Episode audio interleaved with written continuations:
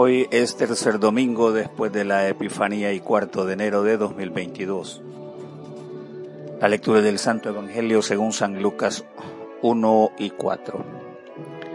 Muchos han emprendido la tarea de escribir la historia de los hechos que Dios ha llevado a cabo entre nosotros, según los transmitieron quienes desde el comienzo fueron testigos presenciales y después recibieron el encargo de anunciar el mensaje. Yo también, excelentísimo Teófilo, lo he investigado todo con cuidado desde el principio y me ha parecido conveniente escribirte estas cosas ordenadamente para que conozcas bien la verdad de lo que te han enseñado. Jesús le contestó también, dice la escritura, no pongas a prueba al Señor tu Dios. Cuando ya el diablo no encontró otra forma de poner a prueba a Jesús, se alejó de él por algún tiempo. Jesús comienza su actividad en Galilea. Vuelve a Galilea lleno del Espíritu Santo y se hablaba de él por toda la tierra de alrededor. Enseñaba en las sinagogas de cada lugar y todos le alababan. Jesús fue a Nazaret, el pueblo donde se había criado. El sábado entró en la sinagoga como era de costumbre y se puso de pie para leer las escrituras. Le dieron a leer el libro del profeta Isaías y al abrirlo encontró el lugar donde estaba escrito, el Espíritu del Señor está sobre mí, porque me ha encargado para llevar la buena noticia a los pobres, me ha enviado a anunciar libertad a los presos y dar vista a los ciegos, poner en libertad a los oprimidos, anunciar el año favorable del Señor. Luego Jesús cerró el libro, lo dio al ayudante de la sinagoga y se sentó. Todos los que estaban ahí tenían la vista fija en él. Él comenzó a hablar diciendo, hoy mismo se ha cumplido la escritura que ustedes acaban de escuchar. Esta es la palabra del Señor. Jesús, poder y su espíritu de su palabra. Jesús, su vida, palabras poderosas en un tratado bien investigado. Las ideas planteadas del evangelista Lucas no tienen otro fin que señalar el cumplimiento del plan divino redentor para la humanidad en la persona de Jesucristo. De hecho, en todo el relato enfatiza los actos hermosos del Maestro para hacerlos comprensibles hacia audiencia y el personaje mencionado Teófilo, que para los entendidos se trata de un temeroso de Dios, o sea, dentro del judaísmo se admitían personas que al renunciar al politeísmo daban bienvenida a la fe judaica, aceptando su moralismo, asistencia a la sinagoga o asamblea de creyentes, aunque no hacían profesión a la totalidad de la ley y no se circuncidaban necesariamente. Se cree que Teófilo aún no era cristiano, ya que en el epíteto utilizado de excelentísimo es una expresión que no se usa entre los cristianos sino hasta el siglo III. Muchos aducen que Teófilo adopta la fe cristiana como consecuencia de entrar en contacto con el Evangelio de Lucas, el cual le es dedicado. A la vez que, eh, debido a su profundo interés en la vida de Jesús, se convierte en una especie de patrocinador literario, lo cual era común en esos días. Acá se esboza la vida de Jesús en un tratado investigado bellamente con la diligencia de un perito y adoptado por el cristianismo como una obra canónica durante el siglo IV después de Cristo. Ahí en el sínodo de Hipona se afirma que los evangelios como palabra de Dios en el sentido pleno ya circulaban a mediados del siglo II, según afirmación de Ireneo. En el estudio y atención de las escrituras prevalece el orden, diligencia, testimonio de los hechos con personas que estuvieron en contacto con las acciones de Jesús el Cristo. La afirmación de Lucas, quien ha indagado con rigor investigativo, debe ofrecernos seguridad y el sentido de responsabilidad a la verdad en los escritos. El ejemplar líder y profeta de la transmigración hace el relato. El evento donde el pueblo de pie durante seis horas continuadas escucharon con mucha diligencia y solemnidad la palabra de Dios.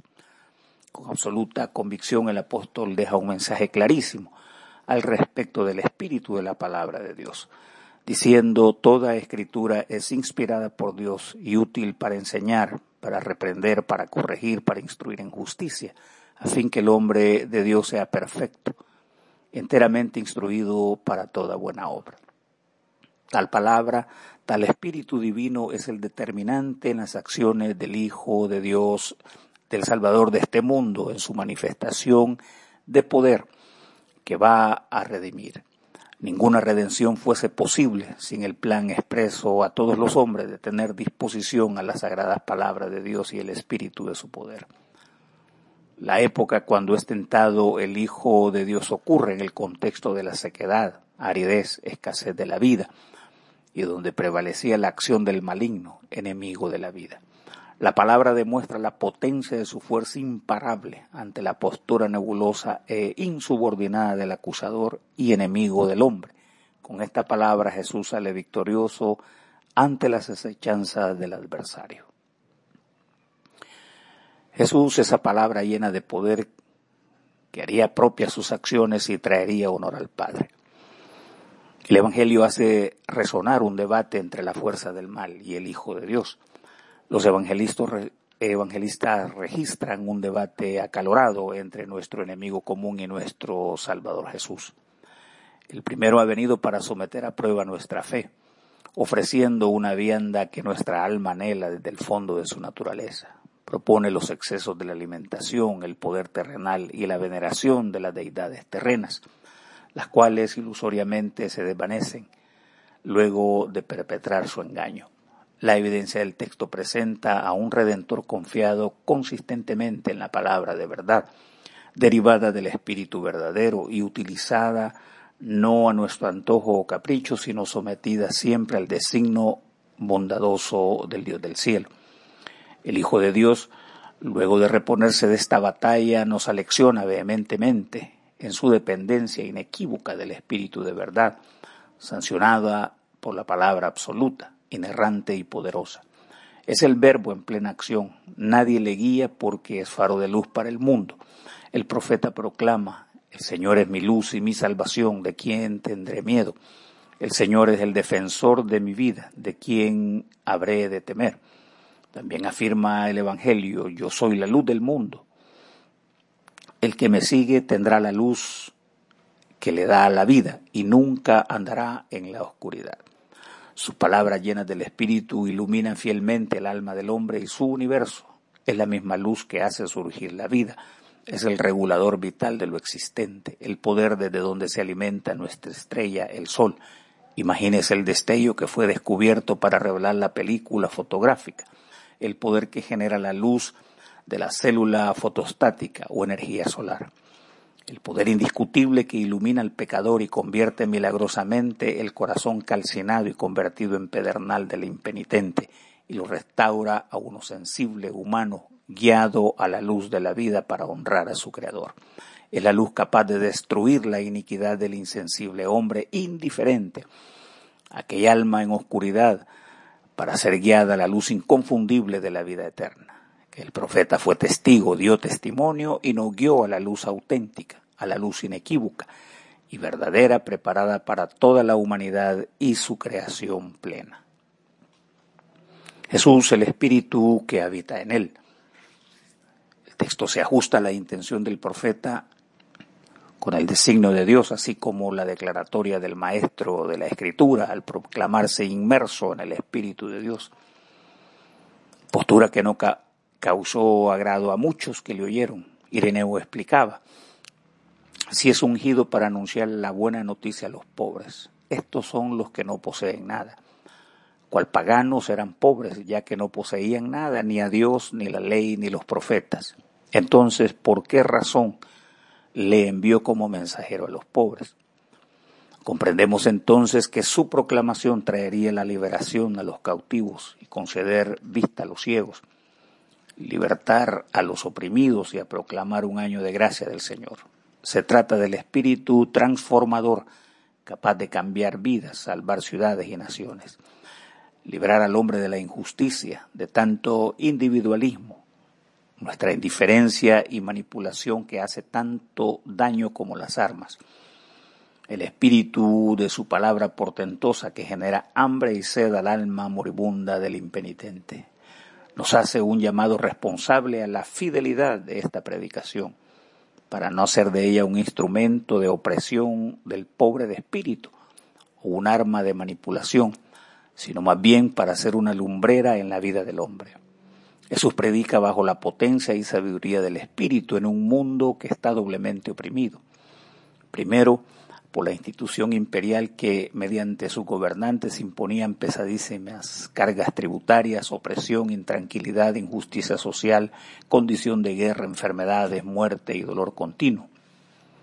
Además, el pueblo sufría enormemente del castigo y amaños de un sistema religioso corrompido a más no poder. La carga impositiva moral, espiritual, financiera, los anhelos del poder de los líderes y componentes políticas hicieron de la entidad religiosa una institución carente de credibilidad. En palabras de Jesús, eran ciegos que guiaban a ciegos. Así el pueblo estaba doblemente asediado por estos instrumentos instituidos para obrar iniquidad y desesperar al hombre necesitado de liberación. Para esto apareció el Hijo del Hombre, para deshacer las obras de las tinieblas.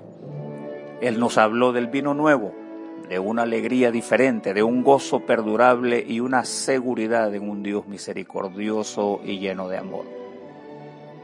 Hermanos, al igual que en la sinagoga, todos tenían sus ojos puestos en Él. Esta proclamación nos llama a poner nuestra mirada en ese autor y consumador de nuestra fe. Es hora que dirijamos nuestros ojos en Jesús, porque de Él viene la vida, porque Él tiene las palabras de vida eterna. El profeta decía, mirad a mí y sed salvos todos los términos de la tierra. Jesús encamina a enfrentar a los adversarios con el poder de su palabra y con el espíritu de la verdad. Hoy nos está llamando a acudir y amar esa verdad, que nos llenemos de ese espíritu verdadero que traerá honor, gloria y honra al Dios eterno y verdadero. Oremos. Danos gracia, Señor Dios Todopoderoso, para responder prestamente al llamamiento de tu amado Hijo y así proclamar las buenas nuevas de su salvación a todos los pueblos, para que nosotros y todo el mundo percibamos la gloria de tus obras maravillosas. Por Jesucristo nuestro Señor, que vive y reina contigo y el Espíritu Santo un solo Dios ahora y por siempre. Amén. Y que la bendición de Dios Todopoderoso, Padre, Hijo y Espíritu Santo desciendan sobre vosotros y os acompañe siempre. Amén.